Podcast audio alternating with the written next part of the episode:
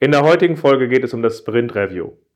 Es geht darum, dass es mehr ist als ein reines Abnahme- oder Abhak-Meeting, in dem wir von einem Item zum nächsten huschen, sondern dass es eben dieser informelle Austausch ist, in dem wir auf das Produktinkrement gucken, es einordnen und dadurch halt Rückschlüsse ziehen, wie wir das Produkt weiter ausgestalten und damit halt eben auch das Product Backlog adaptieren. Es geht um die Fallstricke, es geht um die Ausgestaltungsmöglichkeiten und darum, wie es wirklich einen großen Unterschied macht.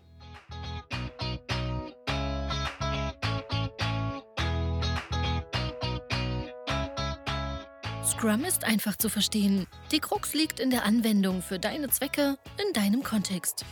Der Podcast Scrum Meistern gibt dir dazu Tipps und Anregungen. Moin Moin, unser heutiges Thema ist das Sprint Review. Schön, dass du dabei bist. Mein Name ist Ralf Kruse. Ich helfe Organisationen durch Training und Coaching agile Herangehensweisen effektiv zu nutzen und das ohne Dogma und Methoden als Selbstzweck. Letztlich ist das auch die Intention hinter diesem Podcast Scrum Meistern. Weil meine Erfahrung aus der Praxis ist es, wenn wir eine neue Methode einsetzen wollen, wir uns immer auch klar sein sollten, was der Zweck, was der Sinn dahinter ist, dass wir etwas Neues machen wollen und wenn wir das dann kombinieren mit den, der Intention der eingesetzten Werkzeuge, können wir daraus relativ leicht eine konsequente, sinnvolle Nutzung in der Praxis motivieren. Und das halt eben ohne dem, dass wir blind irgendwelchen Skripten und Best Practices von anderen folgen oder an irgendwelchen Glaubenssätzen festhalten, die wir vermeintlich dahinter sehen, sondern ganz einfach, weil das für unsere Umgebung in der Situation Sinn macht und die Konsequenz dann halt eben aus diesem Sinn entsteht. Und in dieser Art möchte ich in der heutigen Folge das Sprint Review mit euch aufarbeiten. Und das Sprint Review verbinde ich in dem Zusammenhang mit meinen schlimmsten Erinnerungen an die Verschwendung von Zeit. Also die schlimmste Zeitverschwendung stand, fand für mich in Sprint Reviews statt und gleichermaßen ist das Sprint Review für mich einer der unterschätztesten Hebel, um wirklich einen Unterschied zu machen. Woran liegt das? Naja, es liegt daran, dass Scrum auf diesem sprintweisen Lernen basiert und wir das halt letztendlich auch wieder in dem Sprint Review zum Lernen zum Produkt manifestieren. Und gleichzeitig sind wir diese Art des Lernens, des Nachjustierens, des Reflektierens einfach nicht gewohnt. Und aus diesem Grund entwickelt sich das Sprint Review in den meisten Fällen halt leider erstmal zu einem relativ blutleeren Status-Meeting, wo ich mich immer wieder zu frage, was eigentlich der Sinn dahinter ist. Aus dieser Gewohnheit kreisen viele Fragen am Anfang meines Trainings, wenn es um Sprint Review geht, auch eher darum, wie organisiere ich die Abnahme in einem äh, Sprint Review oder wie kalkuliere ich mit halbfertigen Items in einem Sprint Review. Also eher so verwaltungstechnische Fragen. Aber was mir wirklich fehlt, sind die Fragen, die wirklich den Unterschied machen, sprich die Konzentration darauf, wie wir es hinkriegen, dass ein gutes Sprint Review ein guter informeller Austausch ist auf Basis des geschaffenen Inkrements, mit dem wir dann halt eben halt auch eine Klarheit kriegen, wie wir das Produkt weiter ausgestalten, die sich dann halt in diesem Product Backlog niederschlägt, also quasi in der Anpassung des Product Backlogs. Um uns diesem Thema heute zu nähern, werden wir in vier Schritten vorgehen. Ich werde einmal noch einmal skizzieren, wie für mich der Worst Case aussieht, also die schlimmste Zeitverschwendung, wie ein Sprint Review aufgebaut ist und warum ich das als sinnlos ansehe und häufig halt auch die Gefahr besteht, dass das passiert. Als zweiten Punkt möchte ich auf den Anspruch eingehen, dass es um dieses Inspect and Adapt des Produktes geht, anstelle einem Hauptfokus einfach nur auf Status zu haben. Als dritten Punkt möchte ich darüber reden, warum das nicht trivial ist, dies einfach zu ändern und wir nicht einfach einen Schalter umlegen können und plötzlich happy clappy agil arbeiten. Und als vierten Punkt möchte ich darauf eingehen, was meine Lieblingsherangehensweisen sind, dies zu ändern. Unser Ziel ist es ja, ein Sprint-Review aufzubauen, was uns hilft, Scrum gut zu leben, unsere Ziele zu erreichen. Und dazu gehört halt im Wesentlichen halt eben, dass wir eine Lockerheit in dieses Sprint-Review reinkriegen, dass es halt wirklich diese Bestandsaufnahme wird, wo wir das geschaffene Inkrement, also nicht nur das Neue, sondern das Neue und in dem Kontext mit allem Alten integriert sehen, es reflektieren, inspizieren, diskutieren und daraus halt eben Impulse ableiten für die Anpassung des Product Backlogs, also der weiteren Ausgestaltung ähm, des Produkts. Das ist eigentlich das Ziel, auf das wir hingehen. Und so schauen wir uns das halt einfach an. Ich habe wie immer für, für alle anderen, wie, wie für alle anderen Folgen auch, eine Zusammenfassung erstellt, die ihr auf meiner Webseite enablechange.de findet, beziehungsweise wo ihr den Link zur Folge in den Shownotes findet, damit ihr auch im Anschluss an diesen Podcast nochmal ganz in Ruhe die Themen durchgehen könnt und für euch ableiten könnt, welche Impulse, welche Tipps für euch besonders hilfreich sind. So gesehen, schaut euch das einfach mal an. Ich hoffe, das hilft, dass ihr wirklich in eurer Umgebung einen Unterschied machen könnt. Jetzt steigen wir aber erstmal in den ersten Punkt ein und da geht es mir halt vor allem um dieses Worst-Case-Szenario. Also wie sieht diese ultimative Zeitverschwendung als Negativbeispiel eines Sprint-Reviews aus? Ich nenne dieses Format auch gerne ketzerisch das sogenannte Story-Abhak-Meeting. User-Stories sind zwar kein Kerninhalt von Scrum, die meisten Teams versuchen das aber auf Basis von User Stories zu machen und Abhak-Meeting dessen, weil es sich halt anfühlt wie so ein leb lebloses, lebloses Status-Meeting, in dem wir halt arbeiten. Und ihr werdet gleich schon sehen, dass ich von dieser Art des Formats nicht unbedingt viel halte. Letztlich sieht das Format so aus, das Scrum-Team zusammenkommt an der Stelle, vielleicht kommen auch noch ein paar Gäste dazu und bildlich gesprochen führt der Product Owner in diesem Termin zumeist das Team durch die Backlog-Items, die wir im Sprint hatten. In der Regel ist in diesem Format der Product Owner nicht unbedingt vorher abgeholt worden, was fertig ist und was nicht. So gesehen gehen sie dann durch, Ticket für Ticket und quasi mit diesem Klemmbrett, was der PO in der Hand hat, um zu gucken, was da äh, fertig ist. Und das sieht dann so aus, dass der PO gerne fragt, hey, ist äh, Ticket 438 denn eigentlich fertig? Das Team dann wahrscheinlich so reagiert mit Jupp oder kurz etwas zeigt, Häufig reagiert dann der PO darauf in einer Art, dass er sagt, Moment mal, aber auch Akzeptanzkriterium 3, dann zeigt das Team, was hinter Akzeptanzkriterium 3 steht noch einmal, zum Beispiel, ja, dass ein Button auf die nächste Seite führt, dann ruft das Team das nochmal auf und sagt, guck mal, hier ist der Button, da gehen wir hin. Und danach verhandeln sie grob darüber zu sagen, ist das jetzt fertig oder nicht. Dann gehen sie zum nächsten Item, Ticket 439 und spielen das ganze Spielchen nochmal durch Danach gehen Sie zu Item 440 und so weiter und gehen eins nach dem nächsten durch. Diese Art von Gespräch, bei der frage ich mich halt, was bringt das denn eigentlich einem Stakeholder? Was ist das Interesse eines Stakeholders in dem Gespräch? Und ganz ehrlich, ich kann keinen Sinn aus diesem Gespräch in Richtung der Stakeholder sehen, weil der interessiert sich für seine strategische Übersicht, der möchte sehen, wo wir eigentlich hinkommen, werden die Sachen erfüllt, die er dabei haben kann. Und aus diesem kleinen Kleinen zieht er normalerweise keinen Wert und es ist relativ schwer, ihn dazu zu motivieren, in diesen Termin reinzukommen. Ich sehe aber auch in dem Zusammenspiel zwischen PO und Team in diesem Verwaltungsakt kaum einen Sinn, bis gar keinen Sinn, weil ganz ehrlich, wir haben keinen Blick aufs große Ganze, wir haben eine fragmentierte Sicht und wir haken einfach nur Sachen ab die Wahrscheinlichkeit, dass in einer solchen Umgebung auch einfach der PO mehr und mehr der inhaltliche Treiber des Produktes bleibt, anstelle dessen, dass er im Sprint Planning seine Sicht eingegeben hat und wir jetzt hier aus einer gemeinsamen Sicht agieren, ist recht hoch. So gesehen, ich sehe hinter dieser Art von Format da eins nach dem anderen diese fragmentierten Punkte durchzurattern und irgendwie Status und Abnahmen zu machen, als maximal sinnlos an. Aber falls du so ein solches Format fährst, vielleicht ist das jetzt der Impuls, nochmal darüber nachzudenken, ist das so gut, ist das so hilfreich? Falls du ein solches Format fährst und sagst, Moment mal, Ralf, das sehe ich anders, an der Stelle sehe ich hinter solchen Sachen schon einen Sinn, einen Wert, der nicht einfach nostalgisch die alte Arbeitsweise ins Neue überführt, weil wir früher halt wöchentliche Status-Meetings gegeben hatten, wo sowas rein musste und jetzt machen wir halt Scrum und da machen wir das halt im Review.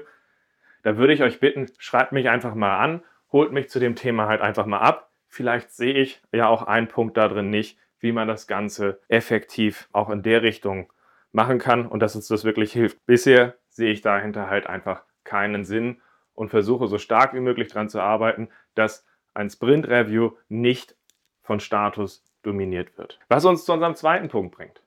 Unser zweiter Punkt ist, dass Sinn und Zweck eines Sprint-Reviews ist das Inspect and Adapt des Produktes.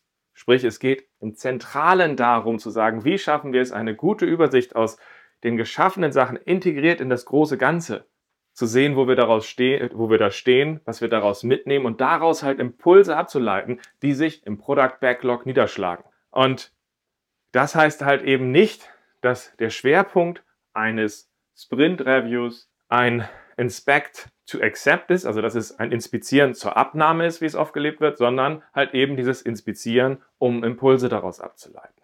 Und das heißt jetzt aber nicht, dass ich sage, es sollte jetzt kein Status und keine Abnahmen in dem Sprint Review stattfinden. Das, was ich nur sage, ist, wenn du 20% hast von solchen Themen, dann ist das, glaube ich, gut gewählt und ein sinnvolles Maß an der Stelle, wie wir arbeiten. Und die Mehrheit, die 80 Prozent, sind halt auf Austausch, Einordnung, Bewertung.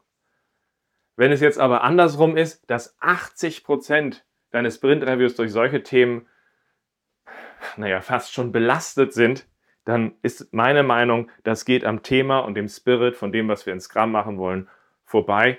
Und es wäre anzuraten, dort dran zu arbeiten, wie wir dies reduzieren. Was uns dann halt bei diesem Punkt halt auch dazu bringt, zu sagen, okay, wenn das die Intention ist, wie reduzieren wir denn dann die Abnahmen und solche Themen in unserem Sprint Review? Zuallererst steht zwar im Scrum Guide drin, dass der letzte Ort der Abnahme von Backlog Items ist das Sprint Review. Es ist aber nicht der einzige Ort, wo wir darüber sprechen können, sondern wir können natürlich im Scrum-Team zwischen PO und Team schon vorher über diese Sachen reden. Mehr noch, ich würde sagen, im Sprint Planning, aus dem Sprint Planning entsteht die Erwartung, dass zwischen PO und Team ein Deal entstanden ist, wo das Team gesagt hat, pass mal auf, lieber PO, wir fühlen uns gut mit diesem Sprintziel, mit diesem Sprint-Backlog und wir werden dich so früh wie möglich informieren, falls wir uns damit nicht mehr gut fühlen. Du musst uns nicht hinterherlaufen. Das heißt, wenn du wenn du vorher nichts von uns hörst, kannst du davon ausgehen, dass im Sprint-Review alles fertig ist.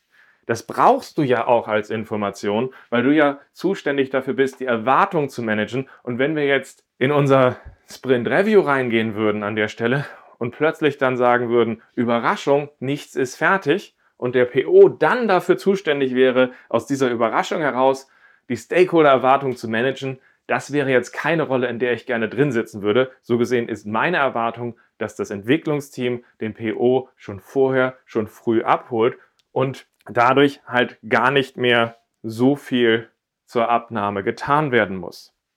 Als zweiten Punkt, um den Umfang und das Interesse auch der Stakeholder an der Klein-Klein-Betrachtung von Backlog-Items zu reduzieren, ist für mich, dass wir daran arbeiten, dass wir die Stakeholder und uns selber auch dazu bringen, dass wir uns eher auf das übergreifende Ziel, Produktvision, Ausblick konzentrieren und dabei helfen, dass die sich für ihre strategischen Themen mehr interessieren als das Klein-Klein. Das Klein-Klein, was im Sprint passiert, ist letztlich nur ein Hilfsmittel, um diese größeren Ziele zu erreichen.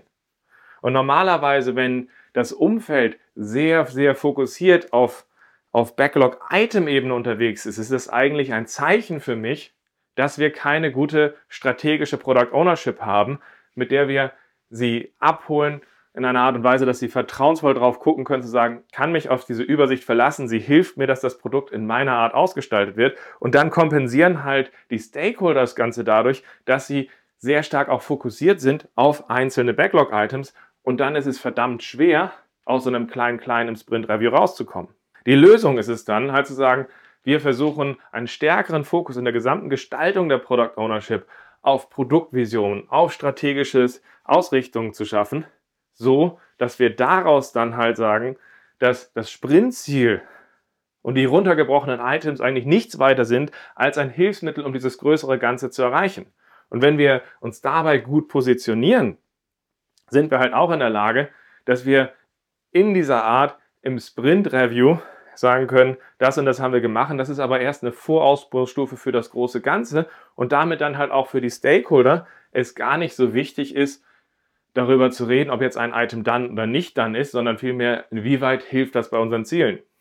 Und diese zwei Themen, sowohl das Ganze aus dem Klein-Klein in das große, größere zu heben, als auch die Erwartung, dass das Team den Product Owner proaktiv informiert, so dass nur noch letzte Klärungen zu dann und nicht dann im Sprint Review passieren können, führen dazu, dass wir den Anteil an diesen Statusthemen im Sprint Review deutlich reduzieren können. Und frei nach IKEA schafft das Ganze uns die Möglichkeit, dass wir Platz für Neues haben und dann halt deutlich stärker auf dieses Einordnen, auf dieses Bewerten und auf diese Diskussion gehen können, was eigentlich der wirkliche Unterschied ist, den ein Sprint Review schaffen kann. Wenn uns jetzt aus den ersten beiden Punkten klar ist, dass das Sprint Review nicht diese Art von Story Abhack Meeting ist und aus dem zweiten Punkt klar ist, dass es darum geht, wirklich dieses Inspect and Adapt zu leben, dann möchte ich jetzt im dritten Punkt noch einmal darauf eingehen, zu sagen, es ist nicht einfach das mal kurz zu ändern. Zumindest ist das der Fall in den meisten Umgebungen, weil wir eine gewachsene Struktur haben, wo Bereiche sich auseinandergelebt haben und wir nicht einfach darüber reden können zu sagen, wir führen jetzt einfach ein mehr kollaboratives Format ein, weil wir haben über vielleicht die letzten Jahre ein Unverhältnis geschaffen, wo weder ein Verständnis noch ein Vertrauen zwischen diesen unterschiedlichen Bereichen halt dort ist, aus dem heraus man das einfach schaffen kann. Und deswegen müssen wir uns bewusst sein, wie tief und wie schwierig dieses auseinandergelebte Verhältnis ist, damit wir dann halt auch in dem Aufbau von Formaten und Maßnahmen darüber reden können, wie wir die Leute wieder stärker zusammenkriegen. Um dieses Unverhältnis zwischen dem Scrum-Team und vielleicht den Fachbereichen, zum Beispiel einem IT-Team und Marketing, Sales als Stakeholder klar zu machen, muss man halt auch mal darauf achten, wie schaffen wir ein solches Unverhältnis in den meisten Umgebungen. Und in den meisten Umgebungen ist diese Schwierigkeit der Zusammenarbeit halt auch kultiviert worden über die letzten Jahre mit Themen wie, naja, dass die IT zum Beispiel die Fachbereiche überrascht hat damit, dass das Budget jetzt alle ist und sie dann halt auf das, dass sie jetzt auf die Fachbereiche zugegangen sind in den letzten Jahren gesagt haben, hey, sorry, das Budget ist jetzt überraschend leer für das, was du da schaffen wolltest. Das kriegen wir mit dem Budget jetzt nicht hin. Aber wenn du jetzt noch äh, irgendwie irgendeinen halbwegs sinnvollen Wert daraus haben musst, Überraschung, wir brauchen jetzt von dir mehr Geld. Ansonsten ist alles das, was du da bisher investiert hast, für die Tonne. Und solche Überraschungen mag man natürlich in den Fachbereichen nicht so gerne und die sorgen dann für eine gewisse Belastung. Ähnlich ist es dabei, wenn, keine Ahnung, die Erwartung war, dass wir nächste Woche zu einer wichtigen Messe fahren und die Leute davon ausgegangen sind, dass in der nächsten Woche die neue coole Funktionalität zur Verfügung steht und dann plötzlich festgestellt wird, Überraschung, wir wollten euch nur kurz äh, darüber informieren, das könnt ihr vergessen. Und wenn das mit so einer solchen kurzen Vorlaufzeit überbracht wird, sorgt das nicht gerade für ein besseres Verhältnis und für ein besseres Vertrauensverhältnis zwischen den Leuten, die dort eigentlich als Protagonisten zusammenarbeiten. Wenn diese zwei Punkte nicht ausreichen, um ein Nichtverhältnis zu schaffen, da gibt es ja noch zwei weitere, die ich häufig sehe. Der zweite ist der, dass wenn Fachbereiche dann auf zum Beispiel die IT zugehen und fragen, hey, das wollen wir haben, die, Fachbereich, äh, die, die IT dann darauf reagiert mit Moment einmal. Also bevor wir so etwas für dich entwickeln können und bevor wir dir überhaupt irgendwie eine Abschätzung von Kosten, Budget, Zeit oder irgendwas geben können, da musst du das jetzt erstmal ganz detailliert ausspezifizieren. Vorher sind wir eigentlich gar nicht gesprächsfähig. So gesehen, mach das erstmal hübsch und dann darfst du wiederkommen. Dass wir mit solchen Aussagen, wie wir dann halt eben die Fachbereiche wegdrücken früh, dafür diese maßlos überfordern. Also stellt euch mal vor, ihr seid in einem hochinnovativen Bereich unterwegs. Die Fachbereiche wissen noch auch nicht, was die Zukunft bringt. Und eigentlich müssten alle Leute zusammen die Köpfe zusammenstecken und zusammen dieses gestalten. Stattdessen lassen wir die Fachbereiche dann auch wieder alleine und sagen denen, ihr müsst wissen, was ihr wollt, definiert es vernünftig, sauber und wenn ihr es vernünftig definiert, haben wir ja kein Problem. Und wenn ihr es nicht könnt, dann seid ihr das Problem. Auch das verstärkt dieses Nichtverhältnis. Und wenn diese drei Punkte nicht ausreichen, kommt noch mein Lieblingspunkt obendrauf. Das ist das, dass meistens solche IT-Teams dazu neigen, die Fachbereiche so mit technischen Jargon zu überladen in den Gesprächen, dass die sich vorkommen wie die letzten Deppen. Weil sie halt eben nicht Informatik studiert haben und sich eben in der technischen Umsetzung nicht so auskennen und sich dadurch maßlos missverstanden, übergangen und nicht abgeholt fühlen. Und das eigentlich, obwohl wir ja in den meisten Firmen darüber reden, wir wollen nutzer- und kundenorientiert arbeiten. Aber da passieren die interessantesten Sachen, dass man plötzlich von den Fachbereichen sagt, dass sie alles genau spezifizieren sollen oder sogar in manchen Firmen hatte ich das, gibt uns die Datenmodelle, die wir bauen sollen, dann setzen wir das um. Und auch das sorgt jetzt wieder darum, dafür, dass dieses Verhältnis natürlich nicht unbedingt verbessert, um es freundlich zu sagen. Und aus diesem Kontext, von, von diesen Sachen heraus, ist in den meisten Firmen ein Nebeneinander eher entstanden als ein Miteinander. Und in so einem Umfeld reicht es nicht aus, dass wir einfach nur darüber reden, hey Ralf, wie muss wer, wann, wie jetzt in so einem Review zusammensetzen, dass es schöner wird. Weil diese Klippe, dieses Missverhältnis, diese Distanz, dieses fehlende Empathie für die Gegenseite haben wir über Jahre kultiviert. Und da geht es eher darum, wie schaffen wir es, Schritt für Schritt daran zu arbeiten, dass wir ein anderes zusammen kultivieren. Und da sehe ich halt die Scrum-Teams in der Regel in der Vorleistung einen Anfang zu machen und nicht andersrum, dass sich das gesamte Umfeld ändert. Nicht, weil ich mich glaube, dass alle Parteien zu diesem Silo-Denken und dieser Fragmentiertheit beigetragen haben. Nein, ich glaube halt einfach, dass wenn man mit Scrum anfängt und das Entwicklungsteam und der Product Owner zusammen sagen, wir stellen uns dazu gut auf, wir sehen uns in der Pflicht, äh, Leute abzuholen, dass sie halt einfach eher die Chance haben, den Unterschied zu machen, ganz einfach, weil sie es anfangen können, als dass man darauf wartet, dass irgendwer anders sich ändert. Was uns jetzt zu der Frage bringt, zu der Kernfrage, wie können wir dabei helfen, das zu verändern? Also dem letzten großen Punkt, den wir haben, wo es für mich so wohl darum geht, wie wichtig Feedback ist, das Ganze gut aufzubauen, als auch, wie man ein solches Sprint Review strukturieren kann. In dem Kontext, den wir eben gerade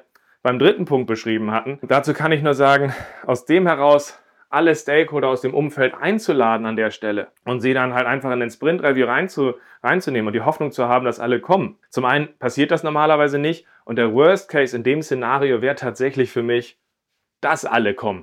Weil stellt euch mal vor, ihr habt mit Scrum angefangen, wir haben dieses Nichtverhältnis kultiviert und gepflegt und plötzlich habt ihr da 20 von euren wichtigen Stakeholdern sitzen. Euer gesamtes wichtiges Umfeld. Aber ihr habt bisher ja noch nicht gelernt, wie ihr anders miteinander kommuniziert. Das heißt, dann sitzen da die wichtigsten Leute, mit denen ihr zusammenarbeiten wollt und die Wahrscheinlichkeit, dass alle Ressentiments weiter gelebt werden und genau in diesem ersten Sprint Review zum Tragen kommen, dass wir aus unserem kleinen Klein die Leute sich nicht abgeholt fühlen, dass wir zu technisch reden, weil wir es nicht gewohnt sind, aus der Fachrichtung unsere Produkte zu motivieren und in den Kontext zu setzen, aus dem, dass wir dieses Bewertende, dieses Einladende zur Klärung zu Schwierigkeiten bei Budget und Zeit nicht anstoßen können, führt halt dazu, dass dieser Termin, wenn sie denn alle kommen, häufig so schlimm wird, dass ihr sie das nächste Halbjahr sehr wahrscheinlich nicht wieder in einen Raum reinkriegt und die Startposition sich dadurch deutlich verschlechtert hat. Deswegen ist mein Lieblingsanfang eigentlich der, dass wir früh und mutig zwar mit Scrum anfangen, aber wir zu einem ersten Sprint-Review eher erstmal erste zwei befreundete Stakeholder einladen. Und diesen ersten zwei befreundeten Stakeholdern sagen wir dann, passt mal auf, wir wissen, dass wir ein solches Nichtverhältnis zwischen den Bereichen geschaffen haben und wir brauchen eure Hilfe, euer Feedback, damit wir das Ganze verbessern können. Wir brauchen euch als Versuchskaninchen in den ersten Sprint-Reviews und eure Rückmeldung, damit wir danach zusammen das schrittweise verbessern können und aus diesem schrittweisen Verbessern, dass das nächste, das übernächste besser wird, wir zusammen auch gucken, wen integrieren wir aus der Verbesserung heraus in die nächsten Termine.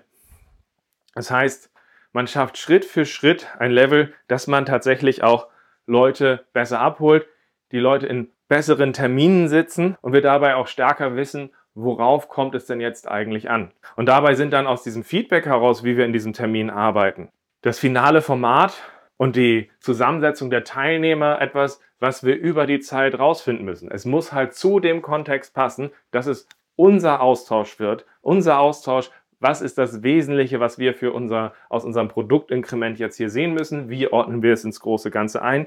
Wie triggern wir das Gespräch? Wie entstehen daraus die richtigen Anpassungen? Das ist eine Sache, die muss Fall für Fall entstehen. So gesehen frage ich dann, frage ich dann diese Versuchskaninchen, diese ersten zwei Stakeholder im Sprint Review einfach am Ende von dem Sprint Review nach ihrem Feedback, wie sie auf das Ganze drauf gucken. Unser Anspruch war dieser informelle Austausch. Was hat ihnen schon gut gefallen? Was fehlt? Und dann geht es halt Schritt für Schritt weiter. Mit der Tonlage starte ich eigentlich immer.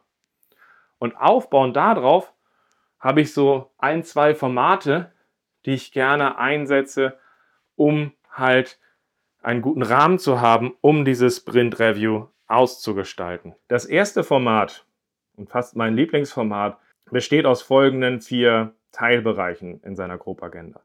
Erstens erstmal eine Einordnung in das große Ganze. Danach aufbauend eine Demo, in der wir die Sachen so demonstrieren, dass ein gutes Gespräch getriggert wird. Danach versuchen wir für übergreifende Themen eine Diskussion und einen Austausch zu triggern, um danach im vierten Punkt im Anschluss in das Feedback zu dem Termin selbst zu gehen, um halt das Schritt für Schritt auch besser auszugestalten. Wenn wir jetzt auf das, den ersten Punkt, Einordnung ins große Ganze gucken, müssen wir uns halt immer auch bewusst machen, dass es darum geht, dass wir für die Stakeholder als auch für die Entwickler einen einen Rahmen schaffen müssen, dass wir halt das Geschaffene in das große Ganze einordnen. Wir dürfen ja nicht vergessen, dass die Entwickler sehr wahrscheinlich eher in ihrem Sprint sehr fokussiert gearbeitet haben und es sehr leicht für sie ist, auch das große Ganze aus dem Blick zu verlieren, was ja auch für einen Sprint okay ist. Aber im Sprint Review geht es halt darum zu sagen, das ist ja das Übergreifende, das wir schaffen und so ordnet sich der Sprint ein. Das brauchen wir dafür, dass Sie uns dabei helfen können, aus diesem Sprint auch die richtigen Schlüsse zu ziehen. Dafür brauchen Sie diese Übersicht. Genauso brauchen wir, damit Stakeholder sich abgefühlt, äh, abgeholt fühlen und wir sie auch gut in das Gespräch integrieren können, diese Übersicht, aus der sie sagen, ah, so ordnet sich dieser Sprint in das große Ganze ein. Und das ist halt aber auch wichtig dafür, dass wir einen Rahmen setzen. Einen Rahmen, aus dem heraus der Ton, der Fokus für dieses Sprint Review gesetzt ist.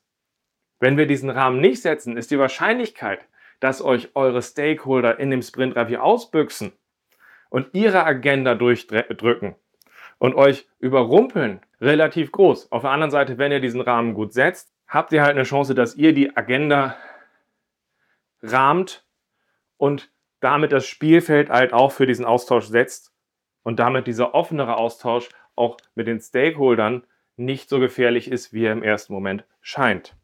Das Ganze kann man sich dann so vorstellen, dass man sagt, naja, passt mal auf, das hier ist ja das übergreifende Ziel. So in dem nächsten großen Fokus für die nächsten drei Monate hatten wir ja insgesamt das hier vor. Und aus den großen Brocken, die wir da drin haben, hat sich dieses Sprintziel XY ergeben mit den und den Schwerpunkten.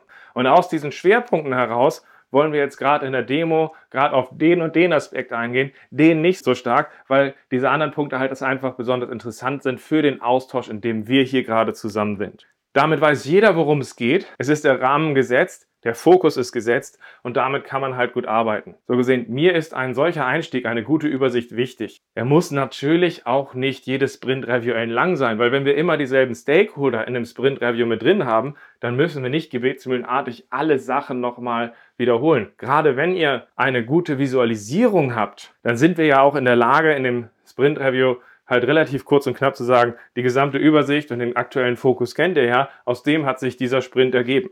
Das kann man dann ja irgendwann relativ kurz und knapp haben, aber der Ankerpunkt ist halt wichtig und kann halt leicht auch durch gute Visualisierung unterstützt werden. Was uns zu dem zweiten Punkt dieser Agenda bringt. Und das ist halt eine gute Demo. Und eine gute Demo zeichnet sich für mich dadurch aus, dass sie ein gutes Gespräch, eine gute Diskussion triggert. Und in dieser Demo, ähm, wenn ihr mich nach einem Anhalt fragen würdet, Ralf, worauf muss man achten, dass es gut wird, würde ich sagen, eine gute Demo zeichnet sich aus aus einer Mischung aus einer Stadtplanung und Jamie Oliver. Was meine ich damit? Die meisten Teams sind es gewohnt, aus einem Klein-Klein ihre Themen vorzustellen, von einem Item zum nächsten zu springen, ohne dass es integriert ist. Eine Stadtführung zeigt sich, zeichnet sich dadurch aus, habe ich vorhin Stadtplanung gesagt, ich meinte Stadtführung. Eine Stadtführung zeichnet sich dadurch aus, dass wenn man in den Bus drin sitzt, man den Gesamtkontext der Stadt sieht und danach sieht, da links ist das, da rechts ist das, da früher war das. Und entsprechend sollte eine gute Demo auch so aussehen, dass wir darüber reden, okay, wenn wir auf diesen Gesamtkontext hier gerade drauf gucken, dass da links und rechts war ja schon da. Wir haben das jetzt entsprechend durch die Sachen, die wir da vorne sehen, entsprechend erweitert und werden das später in Richtung von diesem großen Ganzen so und so ausbauen. Das heißt, dieser Kontext findet sich da drin wieder und ich finde da die Metapher des Integrierenden von der Stadtplanung recht passend. So gesehen, schaut mal darauf, dass ihr eben nicht einfach ein Item nach dem nächsten vorstellt, sondern aus dem Gesamt-Use-Case heraus ein stimmiges Bild lief. Der zweite Punkt, Jamie Oliver, damit meine ich, dass viele Teams in das Sprint Review einsteigen und ihre Vorbereitung ausbaufähig ist. Das heißt, es kommt ständig zu Stop and Go, wenn aufgebaut werden muss, wenn übergeben werden muss, aber auch wenn ein Import von irgendwelchen technischen Daten länger dauert und der sonst in der Praxis eine halbe Stunde dauert, dann sitzen die Leute dort erstmal und können gucken, ah, das dauert so und so lange. Wenn wir so eine Kochsendung wie die von Jamie Oliver sehen und der einen drei Stunden Braten macht, dann lässt man uns dort nicht sitzen im Fernseh, äh, beim Fernsehen und sagt, jetzt dürfen wir uns drei Stunden zugucken, wie er da diesen Braten in den Ofen reinschiebt und der dann halt gart, sondern er sagt, okay, jetzt ist der Braten vorbereitet, jetzt geht er in den Ofen für drei Stunden und dann, ich habe da schon mal was vorbereitet, sieht der so aus. Und mein Wunsch ist der, dass Teams lernen, nicht nur das Ganze vom Kontext her gut abzuholen, sondern es auch flüssig fokussiert durchführen können, bis hin zu einer Punchline. Weil die Konzentration der Leute ist begrenzt und ein Stop and Go zieht die Konzentration in den Fokus weg. Und Pausen werden auch wieder dafür sorgen, dass Gäste und andere eine Diskussion anfangen, die wir vielleicht gar nicht haben wollen. Und deswegen können wir aus diesen Punkten von diesem Metapher der Stadtplanung und Jamie Oliver, von dieser aus dem Kontext gut vorgestellten Sache, die flüssig schnell zu einem Ziel hinläuft, halt am Ende auch eine gute Punchline setzen. Das heißt, wir können da so vorstellen zu sagen, pass mal auf, wir wollten ja im großen Kontext das hier schaffen. Das ist jetzt ja die erste Ausbaustufe, die sieht so, so, so, so aus, wenn wir sie dann ganz konkret vorstellen und können dann mit so einer Punchline abschließen, ja, aber das ist jetzt ja die minimale Ausbaustufe. Unsere aktuelle Vorstellung war ja, dass wir das voll konfigurierbar in der und der Richtung erweitern und unsere Frage ist jetzt, passt das?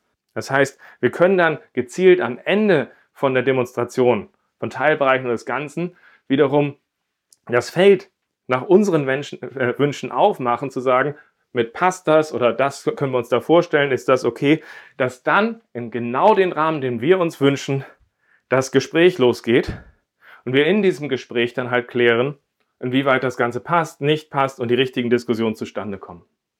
Und wenn wir das dann auch gerade nochmal mit so einer Wiedervorlage kombinieren, wo wir sagen, ah, das ist eine gute Anmerkung, die gucken wir uns dann in Ruhe nach dem Review an, ist das ein sehr, sehr wertvoller Austausch, aber eben halt auch sehr, sehr fokussiert. So gesehen, guckt, dass ihr eine gute, stimmige Demo habt, nutzt sie, setzt das Spielfeld für den Austausch und dann kann viel Gutes passieren und wir kommen endlich bei den Punkten auch weiter und kriegen die notwendige Klarheit. Was uns zu dem dritten Punkt meiner Lieblingsagenda für das Review bringt. Und auch wenn wir vieles in dem Kontext einer Demo diskutieren können, gibt es übergreifende Punkte, die wir nicht immer einfach in so eine Demo integrieren können, die halt einfach nicht direkt zur Funktionalität passen. Das kann irgendwie eine Release-Planung sein, das kann irgendwie die Bewertung von Risiken sein, das kann auch der Blick auf nicht funktionale Anforderungen sein. Häufig sind wir es nicht gewohnt, auf diese Punkte in der Demo zu gucken. Wir kriegen das dahin nicht integriert. Und wenn wir nicht da drauf gucken würden, würden wir nicht dieses gemeinsame Verständnis vom Produkt schaffen. So gesehen ist in diesem dritten Punkt der übergreifenden Themen meine Idee, dass wir uns einzelne Themen, zwei, drei, vier Themen rausgreifen, zu denen eine gute Übersicht, egal ob als Folien, Flipcharts oder irgendeiner Visualisierung vorbereiten, diese kurz knapp vorstellen und dann halt wieder rüberlenken, okay, so und so sieht das Ganze bei uns momentan aus von der Performance. Wir sind momentan aus den Performance-Tests des letzten Sprints in der Lage, 10.000 User auf einmal da drauf zu haben. Das ist aus den aktuellen Daten mehr als ausreichend. Allerdings, wenn wir momentan mit gekauftem Content wahnsinnig mehr, keine Ahnung, zum Weihnachtsgeschäft oder so draufleiten wollen, dann würden wir empfehlen, da so und so zu äh, investieren. Hey Stakeholder, ist das ausreichend? Habt ihr da was vor an der Stelle? Lasst mal darüber reden. Und das ist dann wieder ein sehr, sehr wertvoller Austausch. Wir können aber auch qualitative Themen dabei besprechen. Mein Lieblingsaustausch war bei einem Kunden, wo alle darüber sprachen, dass deren Applikationen flauschig sein sollten. Und ich war sehr, sehr skeptisch gewesen, was diese Leute denn mit diesem flauschig meinen und ob sie ein gemeinsames Verständnis haben. Ich war felsenfest davon überzeugt, dass die nicht wissen, worüber sie reden. Also haben wir in der Sprint Review zur Klärung und zu gucken, ob wir das gemeinsame Verständnis haben, einfach drei Beispiele mit reingenommen, wo das Team sagt, die sehen wir als flauschig genug. Und drei Beispiele, wo sie gesagt haben, das, das und das wäre in unserem Verständnis etwas, wenn wir es anfassen, dass wir dort auch darauf achten, dass die Flauschigkeit stärker hergestellt wird und hatten dann einen guten Austausch, haben gefragt, ist das auch das Verständnis aller anderen hier im Raum? Witzigerweise hat sich in der Firma damals herausgestellt, dass alle Leute wussten, was flauschig ist. Damit habe ich nie gerechnet, aber diese Art von Austausch ist halt sehr wertvoll. So gesehen, schaut für euch, wie ihr es schafft, dass ihr auch übergreifende Themen vorbereitet mit ein, zwei Folien oder einem Flipchart, mit Beispielen und dann halt auch dazu das Gespräch triggert. Und mit, mit diesem bisherigen Rahmen aus Übersicht, Demo und übergreifenden Themen schließen wir dann als letztes das Sprint Review mit dem Feedback zum Review ab, so dass wir kurz knackig zwei oder fünf Minuten einfach mal einsammeln. Hey, wir wollen ja diesen Anspruch haben von diesem informellen guten Austausch. Inwieweit haben wir es geschafft, so dass wir Schritt für Schritt das Ganze besser aufgebaut kriegen und es wirklich seinen Zweck erfüllt.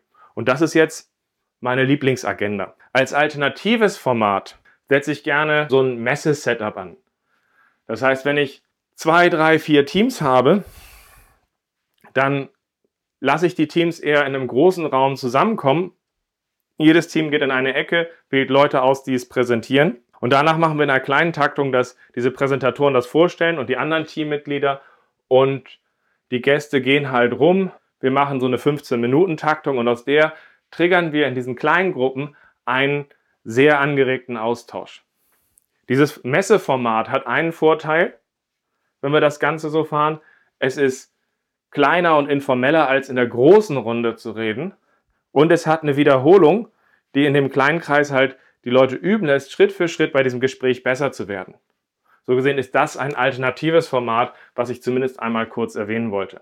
Und damit sind das eigentlich die Tipps, die ich euch geben wollte zur Verbesserung des Formates und wie wir aus dem ganzen Schlamassel rauskommen können, dass es um Feedback geht an der Stelle für die für den schrittweisen Aufbau anstelle, dass wir Stakeholder zu, zu direkt, zu groß reingehen, versuchen wir es schrittweise aufzubauen, weil der Weg ist halt sehr lang. Wir uns an Formaten, wie ich sie gerade beschrieben habe, orientieren, um es dann aber für uns passend aufzubauen und gerade gute Punkte schaffen, dass wir die Leute einladend am Anfang abholen und dann halt aber auch gute Trigger für die richtigen Gespräche setzen. Also fassen wir nochmal insgesamt zusammen, worüber wir heute im Rahmen des Sprint Reviews gesprochen haben. Erstens, das Ziel ist dieser informelle Austausch, dieses Inspizieren des integrierten Produktinkrements, aus dem heraus wir ein, ein gutes Gespräch schaffen wollen und eine, äh, daraus eine gute Impulse erzeugen wollen, die dazu führen, dass wir halt das Produkt gestalten und das spiegelt sich halt in der Anpassung des Product Backlogs wieder. Wir haben auch darüber gesprochen, dass das nicht trivial ist aus unseren Gewohnheiten und es häufig halt in sehr öde Statusrichtungen geht. Wir haben auch darüber gesprochen, dass wir dieses Nichtverhältnis zwischen verschiedenen Bereichen in den meisten Firmen so kultiviert haben, dass einfach nur darüber zu reden, wie Formate aussehen können, das zu ändern, und das dann, dann einfach den Schalter umzulegen nicht ausreicht, sondern dass wir sowohl für uns schrittweise aus Feedback das Ganze verbessern können und ich habe dazu dann halt Formate vorgestellt, die uns dabei helfen, das zu tun. So gesehen, schaut euch das Ganze noch einmal in der, in der Zusammenfassung an, die ich in den Show Notes verlinkt habe. Guckt, welche dieser Impulse euch dabei helfen, euer Sprint-Review zu dem zu gestalten, was es sein könnte. Danke für eure Zeit, dass ihr euch mit dem Sprint-Review auseinandersetzt, weil wie gesagt, für mich die größten Zeitverschwendungen, die ich hatte, waren in schlechten Sprint-Reviews. Und dann hoffe ich, dass ich euch in einer der nächsten Folgen wieder höre. Bis dann.